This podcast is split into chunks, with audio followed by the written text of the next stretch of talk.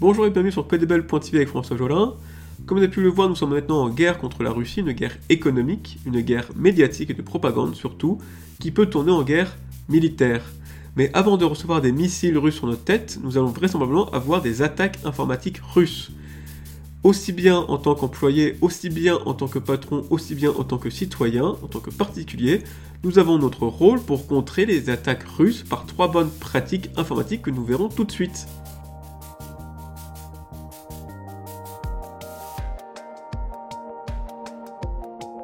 La Russie est connue pour ses compétences en piratage informatique, elle les utilise actuellement en Ukraine et pourrait se lancer à l'assaut de l'Europe pour déstabiliser des pays comme la France. Aussi, il est notre devoir de ne pas faciliter la vie des pirates russes en optant pour trois bonnes pratiques en informatique. Premièrement, il faut garder ces systèmes à jour. Si un pirate russe tombe sur une faille informatique, il n'y a plus rien à faire, il peut déjà partir en week-end, il peut corrompre l'ordinateur de sa victime en appuyant sur une seule touche. Or, on découvre fréquemment de nouvelles failles. Une des plus graves et aussi la plus récente, la faille Locks4Shell, que je parlais dans un précédent billet, touche beaucoup de logiciels et permet de prendre le contrôle des ordinateurs à distance. Si vous n'avez pas fait de mise à jour depuis des mois, vous avez forcément cette faille sur un de vos appareils qu'un pirate russe peut utiliser très facilement pour contrôler votre appareil à distance. Il est déjà avéré que les pirates russes utilisent cette faille pour pirater des serveurs non mis à jour en Ukraine. Nous donc de ne pas faciliter la vie des pirates en mettant régulièrement le système à jour afin de colmater les nouvelles failles. Que ce soit les mobiles avec Android iOS, les ordinateurs sous Windows, Mac ou Linux, et plus important encore même les navigateurs comme Chrome, Safari ou Firefox, il faut toujours garder à jour nos systèmes.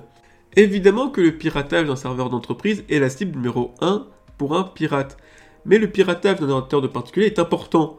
Ce sont depuis des ordinateurs de particuliers que les pirates lancent leur attaque massive contre des serveurs d'entreprise. De plus, avec le télétravail, pirater l'ordinateur d'un particulier peut très facilement mener au réseau d'entreprise. Nous avons donc un rôle majeur à jouer en tant que citoyens, particuliers et employés, afin de garder notre système à jour pour éviter les pirates informatiques. Deuxièmement, il faut protéger ses comptes en ligne. Les mots de passe du type Piano 123 ou Marseille 13 ne sont pas de bons mots de passe. Un pirate peut retrouver facilement.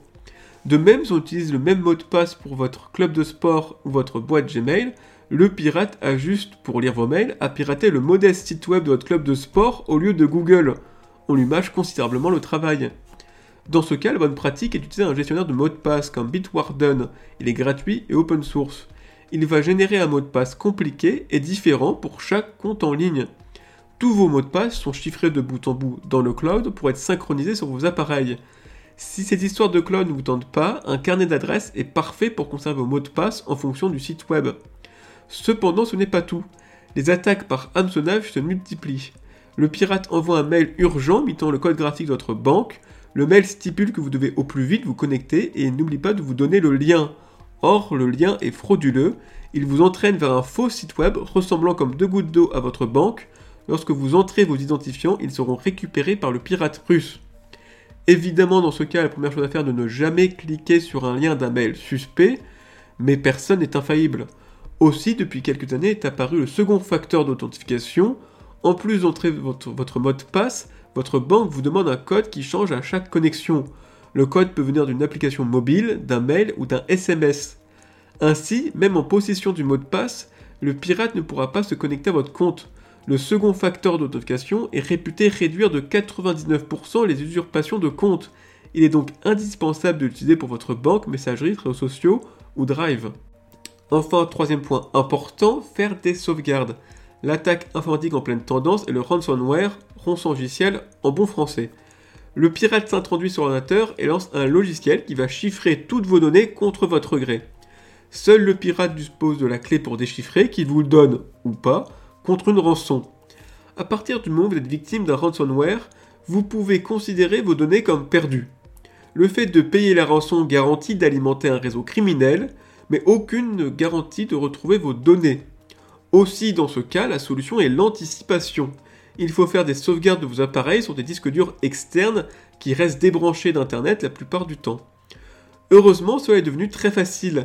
Maintenant, tous les systèmes Android, iOS, Windows, Mac ou Linux propose des outils de sauvegarde automatique.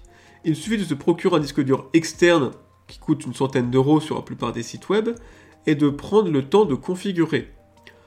En résumé, pour compliquer la vie d'un pirate russe, c'est très simple. Il faut garder ses appareils et logiciels à jour, utiliser un gestionnaire de mot de passe et activer le second facteur d'authentification partout où c'est possible, faire des sauvegardes régulières sur un disque dur externe de vos données. Des choses très simples qui vont rendre le pirate fou et vous mettre à l'abri de bien des problèmes. Voilà, c'est tout pour aujourd'hui, merci d'avoir écouté. J'espère vous retrouver très prochainement pour un nouveau podcast sur codable.tv. A bientôt